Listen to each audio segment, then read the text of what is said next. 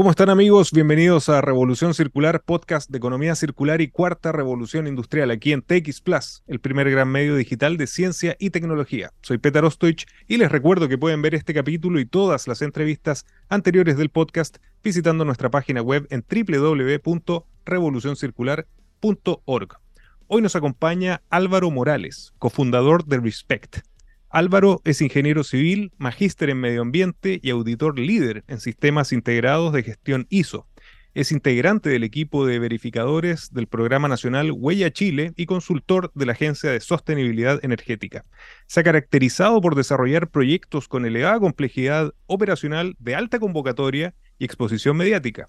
Últimamente estuvo a cargo del desarrollo del sistema de gestión de residuos y reciclaje de los Juegos Panamericanos y para Panamericanos de Santiago 2023, mega evento que se llevará a cabo entre octubre y noviembre del 2023 en Chile.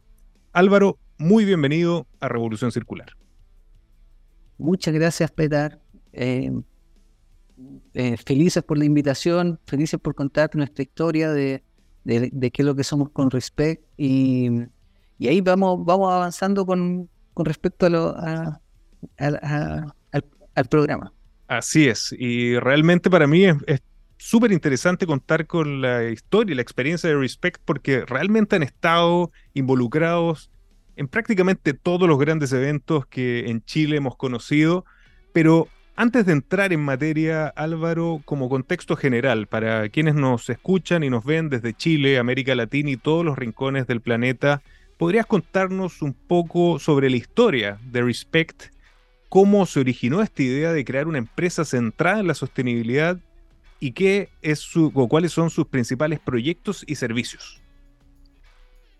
Perfecto, mira, Respect nació de la visión de, los cofundadores.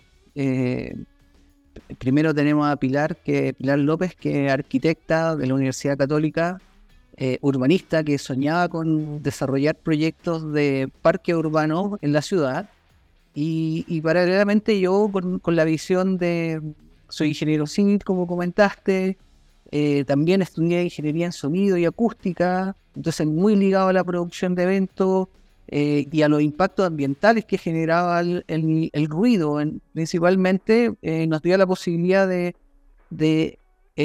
continuar o avanzar por este, por este camino hace más de 10 años. partimos principalmente, yo tuve la oportunidad de, que me invitaran a ser parte del Festival Maquinaria. Fue uno de los primeros festivales en, Chile de desarrollarse desde este ámbito, desde, desde ocupar espacios eh, masivos, grandes. Eh, vinieron bandas como Pixies, Linkin Park, Rage Against the Machine. Eh, fue uno de los primeros festivales musicales acá en Chile y ahí, bueno, yo como ingeniero de sonido dije, ¿cómo podemos participar de este proyecto? Y me dijeron, Álvaro, están resueltas todas las variables de la producción, lo único que hay es temas de reciclaje. Y dije, bueno, como buen productor, vamos. Y avanzamos y bueno, desarrollamos este gran proyecto eh, en el Festival Maquinaria, donde reciclamos. Y nuevamente vino otro proyecto que fue el Abrazo, que también lo desarrollamos en el Parque O'Higgins, donde quedaron aproximadamente 70.000 personas. Ahí nos dimos cuenta de que los residuos, la basura, generaban una problemática. Si bien reciclábamos, no sabíamos cómo, cómo enfrentarlo, no había una, una profesión. El Ministerio de Medio Ambiente recién se estaba gestando. Y paralelamente también nos, invitaron, y ahí se sumó Pilar en, la, Fundación Desafío Levantemos Chile, donde desarrollamos un proyecto de energía renovable eh, en una localidad rural. Eh, fue elegido entre los 18 proyectos a nivel del mundo. Entonces, con esta visión desde la energía renovable, el reciclaje, eh, nos, siguieron invitando a proyectos, llegó Lollapalooza, y ahí el Festival Lollapalooza nos dijo, bueno, desarrollemos este, este, este mega festival eh, y lo, ejecutamos también, como decías tú, mucha exposición mediática, y ahí Pilar me dijo, pongámosle nombre a esto. Eh, llamamos a un publicista que, a Paul, que era un amigo de nosotros, y nos propuso un nombre. Nos dijo, chiquillos, lo que ustedes están desarrollando lo podríamos llamar Respect. Respect, ¿por qué? Por R de reciclaje y Spec de espectáculo. Reciclaje en espectáculo. Y dijimos, mira, qué, interesante, me encima el respeto. Hablamos del respeto, del medio ambiente. Y así continuamos y, hemos seguido desarrollando proyectos hasta ahora, como último los Juegos Panamericanos, eh, alineados a los eventos masivos y también a, a las empresas. Interesante historia, Álvaro. realmente también el, juego de palabras que yo no sabía de dónde había surgido, cuadra perfectamente con lo que ustedes están desarrollando y con lo que nos vas a contar sobre los proyectos que desarrollan desde Respect.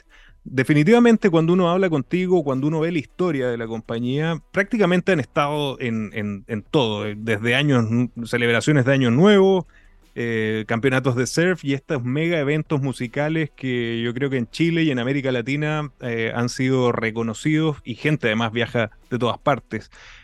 ¿Cómo llegaron al tema de, poder enfocarse específicamente en las necesidades de estos eventos masivos? ese es el tema central que estamos tratando, ¿no? las especificidades que tienen estos eventos masivos, cómo abordan las necesidades específicas de sostenibilidad de cada uno de estos tipos de eventos y qué desafíos presenta cada uno. ¿Cómo, se, ¿Cómo es la mirada de la sostenibilidad, de la circularidad en eventos donde participan tantas personas y organizaciones? Claro, o sea, primero lo que hay que identificar de que todos los eventos son distintos, o sea, no hay, no hay un evento similar, aunque se pueden repetir en los años, eh, cada uno es único y, tiene complejidades distintas. Por ejemplo, el año nuevo de, Valparaíso llegan casi un millón de personas. Eh, el año nuevo de Torrentel, 500.000. Un concierto como, como el de Pearl Jam, que, que, también participamos, 50.000 personas. Eventos deportivos de, como el campeonato de surf en, en Pichilemu, menos, menos gente, pero no por eso van a tener un menor impacto. Entonces, lo primero que hay que definir bien con los eventos es cuál es la problemática, eh, cuál es su dolor, cómo quieren trabajar, porque muchas veces el, cuidado del medio ambiente es algo intrínseco, todos queremos que cuidar, proteger el medio ambiente, pero ahora, ¿cómo lo llevamos a cabo? Y ese llevarlo a cabo es primero identificar cuáles son las problemáticas. Recuerdo cuando en el año nuevo de Valparaíso nos llamaron, nos dijeron, mira, queremos hacer sustentable este evento, queremos, tenemos un, problema gigante. ¿Y cuál es? La basura. Más de 500 toneladas de basura ellos generaban y, decían, chuta, queremos hacerlo de mejor manera. Y le decía, queda menos de un mes, ¿cómo lo enfrentamos? O sea, ¿cómo enfrentamos un proyecto de esa envergadura? Entonces ahí lo, primero fue, primero midamos, definamos cuál es el impacto, cuánto está contaminando, porque no teníamos datos, o sea, eran las proyecciones que se daban, pero no sabíamos cuáles eran los datos. Y ahí se, se, les propuso, midamos la huella de carbono. Hemos visto ningún evento que ha medido evento pirotécnico de Año Nuevo que haya certificado su huella de carbono. Habían ejemplos como en cine y todo, pero con una certificación internacional no existía. Entonces ahí, desde las oportunidades, se va trabajando a cada uno de los proyectos y también sus zonas de impacto. Eh, por ejemplo, que, lo, que lo produjo Lotus también, eh, ellos certificaron la carbono neutralidad de toda su gira eh, latinoamericana. Y, y, claro, tú sí, bueno, nosotros también estábamos pidiendo huella carbono en Lollapalooza, en, en distintos festivales, dijimos, midámoslo también, eh, comparamos con, con los números que se daban en, en, en Europa, porque contrataba una agencia europea, y pudimos también ser carbono neutral eh, Chile con sus propios números.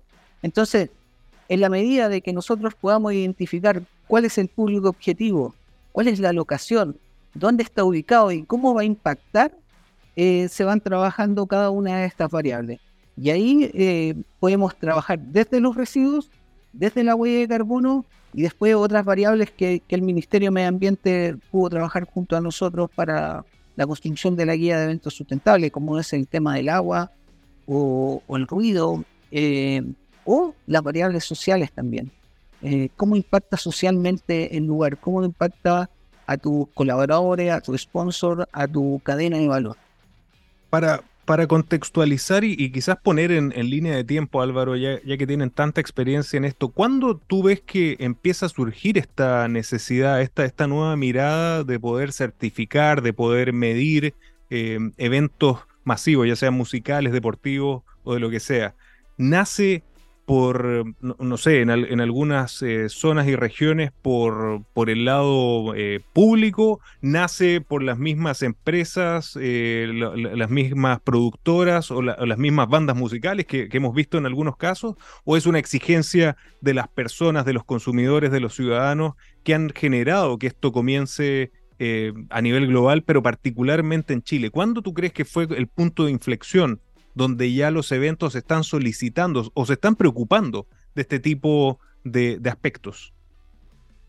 Mira, yo, creo que, mira, con el, con el Festival nosotros pudimos identificar de, cómo internacionalmente fue muy bien visto eh, el trabajo de la sostenibilidad del festival. O sea, después de cinco años que estuvimos trabajando en el festival, Lollapalooza Chile fue reconocido eh, dentro de los mismos Lola Palusa como el más sostenible. Y después por la Asociación de Productores de Barcelona en 2015 como uno de los cinco festivales más sustentables del mundo. Y ahí nos compararon con eventos como Glastonbury, como el como uno en Japón, uno otro en Europa. Entonces, como una visión, primero, una visión internacional, una, un, un posicionamiento a nivel global de cómo se estaba trabajando la sostenibilidad y paralelamente en Chile se estaba gestando el Ministerio de Medio Ambiente. El 2010 fue cuando recién partió el, Ministerio de Medio Ambiente y ellos nos dio un, espaldarazo, eh, eh, promovió en ese entonces la cultura verde, poder crear este, una conciencia verde con el, con el Ministerio de las Culturas y las Artes, con todo este tema musical del festival. Y recuerdo que eh, para los, eh, para los 50 años, hace 10, bueno, hace 10 años atrás, cuando los Jaiba hicieron un evento en, gratuito en el parque forestal, generaron más de 70 toneladas de basura. Y, y fue gratuito y mucha gente fue, entonces todos fueron a celebrar. Pero cuando se fueron, estuvieron casi dos o tres días limpiando la basura que se generaba. Entonces, todos estos aspectos negativos que siguen generando en los eventos musicales siempre se le comparaban con el Festival de la Palusa, que lo hacía tan bien, que hacía una muy buena gestión y que tenía un programa de voluntariado súper interesante. Y en 2016, eh, me acuerdo que Pablo Avenier, eh, después de ya haber eh, anunciado que se iba a hacer el tema de la, de la ley REP, en un punto de prensa después del festival se acercó a mí y me dice, Álvaro, estamos pensando en poder desarrollar una guía, un sello de eventos sustentables. ¿Tú crees que puede ser posible donde incorporemos los residuos, la huella de carbono, eh, la, eficiencia energética, otras variables que podamos considerar? Y bueno, a mí me llama la atención porque era justo el punto de prensa donde estábamos dando los números del festival eh, que habíamos implementado eh, ese fin de semana y yo dije, avancemos. Bueno, no fue tan rápido, no fue tan rápido y pasaron casi tres años para que después de eso se pudiera anunciar una guía de eventos sustentables. Con distintos ministerios se fue trabajando y, las marcas lo valoraron. Me acuerdo que después del primer festival se acercó el gerente de marketing de, de, de y me dice, Álvaro, gran parte de lo que se ha comunicado después del evento ha sido el tema del reciclaje. Eh, las bandas, lo primordial durante el festival, pero el post la limpieza, cómo se dejó el parque, el reciclaje, era, era llamado y también las marcas lo empezaron a, buscar. Y eso nos dio una oportunidad para poder empezar a desarrollar toda esta área. Mira, qué, interesante. Ahora pensaba eh, como anécdota, ¿te acuerdas también cuando creo que fue un mundial donde el, equipo japonés, después del partido, dejó su vestuario perfecto justamente eso generó quizás más noticia que el mismo partido, ¿no? Y, eso es el, modelo que se está viendo, ¿no? Claro, lo que pasa es que los eventos gratuitos, los eventos masivos, generan un impacto en el entorno. Entonces, cuando un evento es muy masivo y, es responsable, también se, muestra ya en, la, en el medio y la gente lo valora. Así es. Eh, y, paralelamente también tenemos que tener en contexto que hace 10 años no existían los problemas de la crisis climática que actualmente estamos viviendo. Y eso ha generado un, un gatillante dentro de las de la, de la, de la parte corporativa de la empresa, de la parte corporativa de, de los sponsors, que están trabajando todas estas temáticas. Entonces, se hace un mix. El consumidor, que es el, el, asistente a los eventos, demanda este, la sostenibilidad. Y por otro lado, los equipos corporativos, las empresas y los mismos eventos están buscando satisfacer e-, esta necesidad a través de distintas iniciativas. Completamente de acuerdo.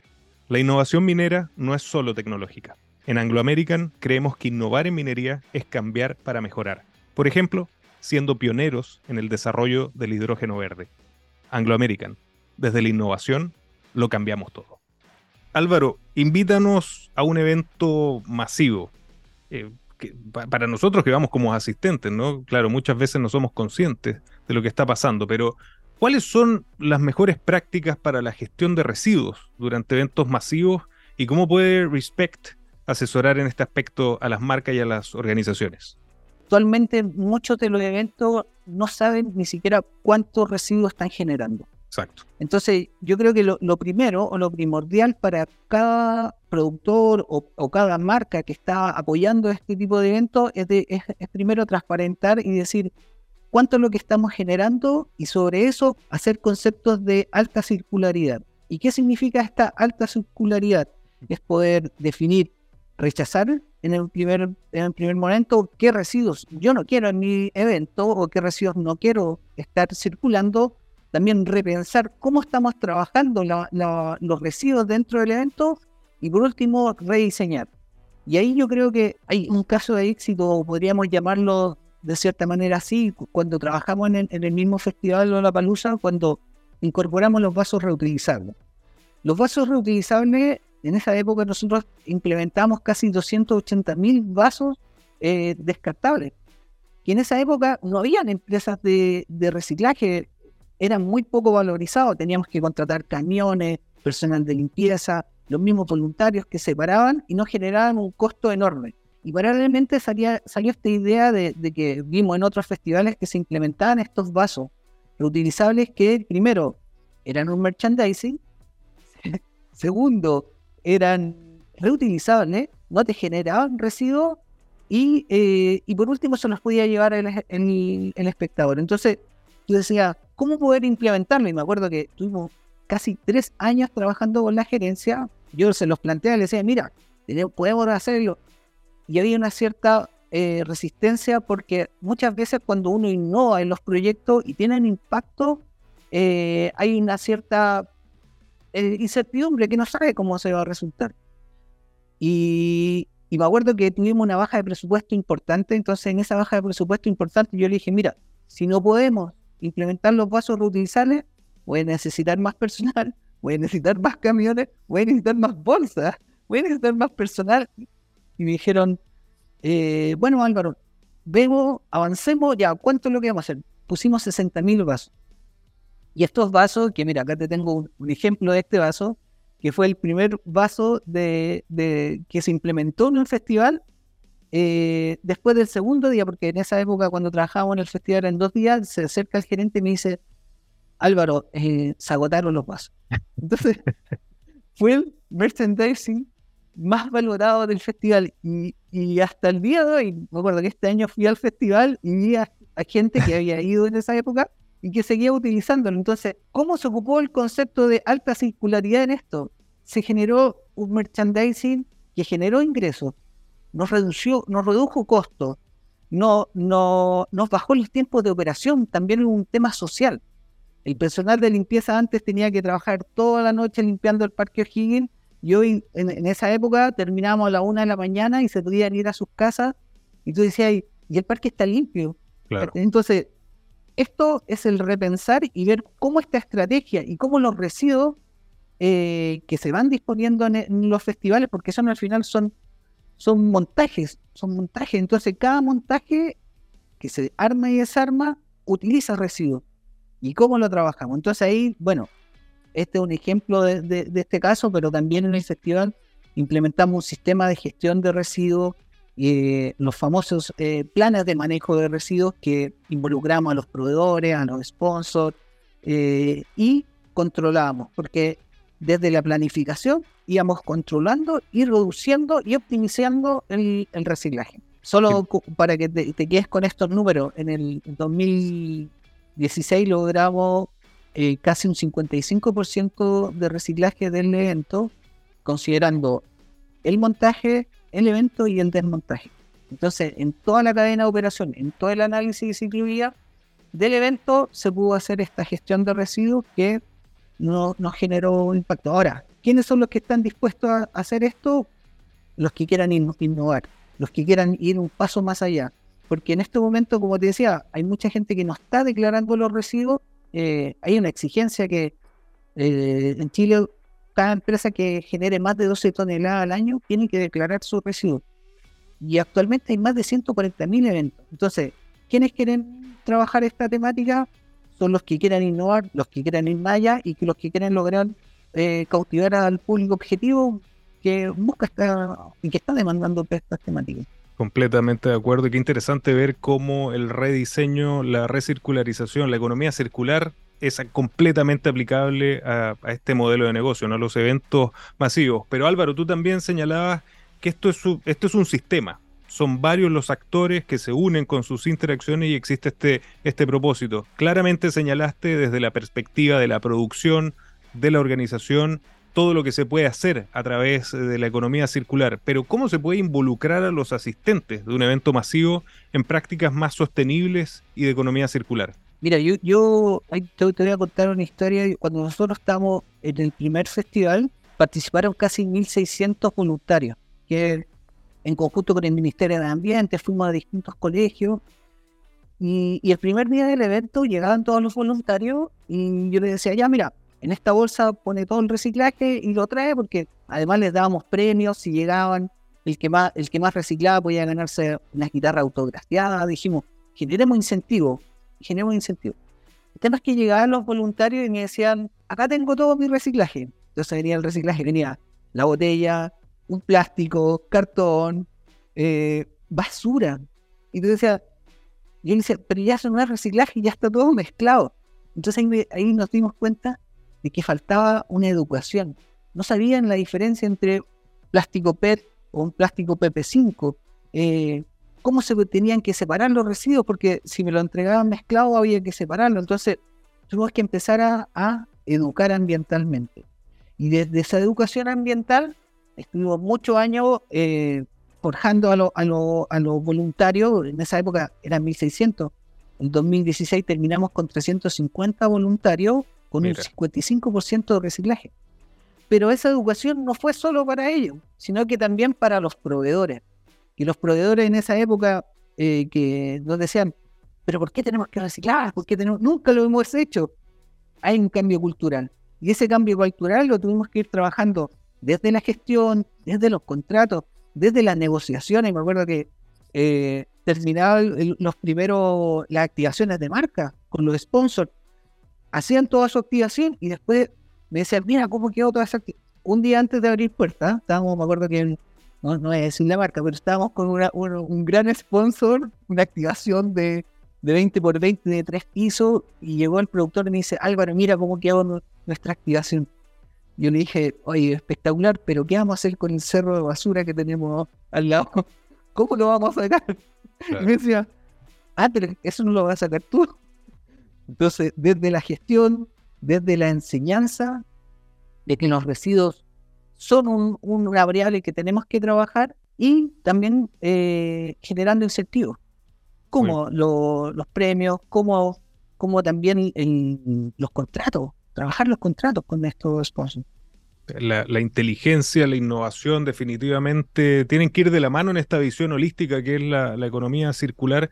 Pero Álvaro, son tantos los eventos, son tantos los casos, eh, las bandas con las que has trabajado, las marcas con las que has trabajado, que yo creo que la, mejor forma de que la gente se entere eh, de este impacto, de esta nueva visión que están teniendo los eventos masivos desde una mirada de sostenibilidad, son los casos de éxito. ¿Qué otros casos de éxito, anécdotas, historias interesantes que demuestren en la práctica el impacto de la economía circular, de la sostenibilidad y la innovación, puedes contarnos a través de la experiencia que han desarrollado desde Respect en el desarrollo de eventos masivos? Mira, yo, yo creo que esto es algo que, conversamos con Pilar de cómo poder definir un éxito, porque al final el éxito en, qué se basa, en lograr un objetivo, en, lograr una meta o, una propuesta que tú, tú desarrollaste. Si definiéramos como éxito de que un evento que no era sustentable pasó a ser sustentable, podríamos decir que tenemos más de 60 casos de éxito.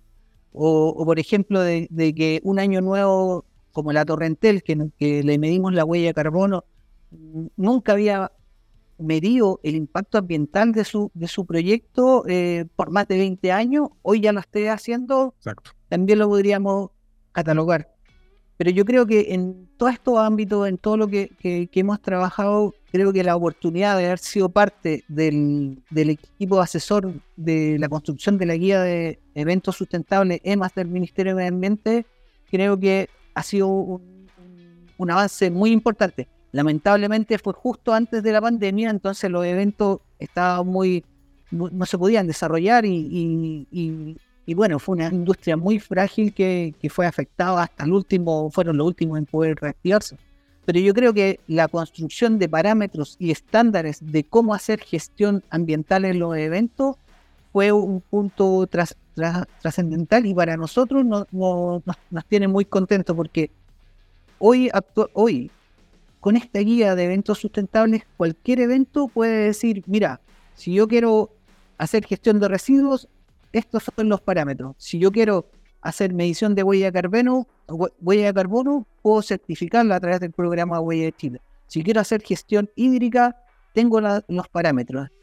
Quiero hacer gestión de, ruido, también. Entonces, les da una pauta, eh, democratiza toda esta información.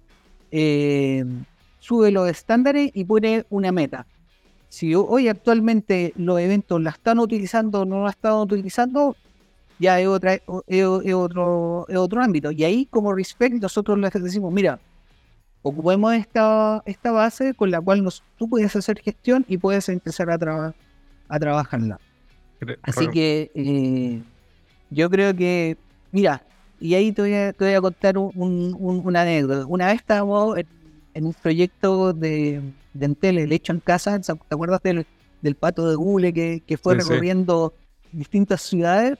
Eh, estábamos en Iquique eh, y un proveedor, nosotros en esa estábamos eh, midiendo la huella de carbono y haciendo carbono neutral del evento, entonces llegó el, el proveedor de los camiones que, que trasladaba todo el, pato de Gule, el robot y todo. Entonces llegó y me acerco y le digo, bueno, mira, necesitamos, mira, somos Respect, estamos haciendo la medición de la huella de carbono. Eh, ¿Tú sabes lo que es la huella de carbono? Me dice, sí, claro, eh, lo que hace efecto invernadero. ¿Qué necesita?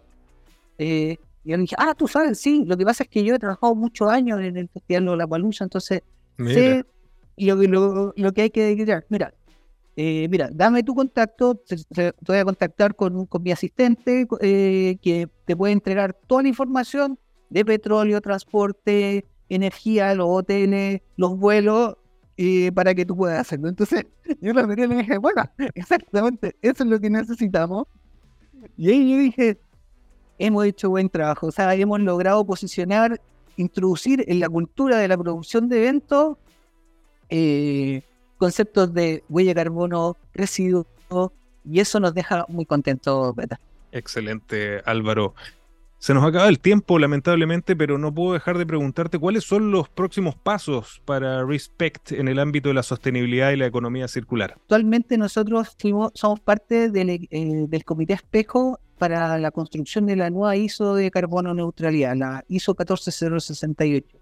Eh, fuimos representantes de Chile eh, con el INN, el Instituto de Normalización, en la, en la revisión en Francia y también este año en Costa Rica. Y a final de año va a salir esta nueva normativa. Nosotros creemos, bueno, como verificadores del programa Huella Chile también, eh, creemos que la definición de estándares de carbono neutralidad es una de las batallas claves que se tienen que desarrollar dentro de la empresa. Solo como números para que lo tenga en consideración, menos del 1% de las empresas en Chile ha medido su huella de carbono. Mira. En este, en este concepto de, crisis climática, ¿cuánto tenemos que avanzar? Entonces, eh, la invitación y, cuál es nuestro desafío? Es de que si un evento, una empresa, se puede sumar al análisis de, esto, de estos ciclos de vida, de, su huella de carbono, para, conocer su impacto y hacer gestión, eh, para nosotros es una batalla ganada. Entonces, invitamos a todas las empresas a que puedan eh, conversar, analizar y, eventualmente trabajarlo, porque la exigencia de la ley de cambio climático, la ley de la ley REP que está próximo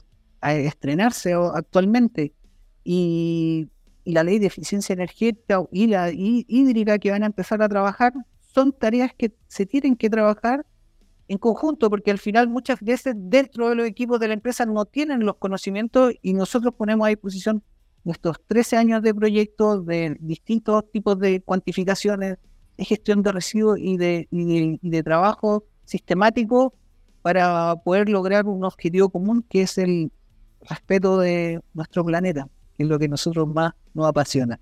Completamente de acuerdo y alineado con, con, los criterios de la sostenibilidad de la economía circular, pero qué lindo, aplicado a estos eventos de tanto impacto y tan masivos, ¿no? Independiente de la actividad que se desarrollen, yo creo que es una tremenda señal y como tú dices, muchas veces generan más impacto el, dejar bien las cosas que el, que el mismo evento. Así que, Álvaro, ¿dónde podemos invitar a las personas que nos están viendo y escuchando en Chile, en América Latina y en todo el mundo a conocer más de Respect? ¿Cómo los pueden contactar? ¿Cómo pueden aprender más de lo que ustedes están haciendo día a día?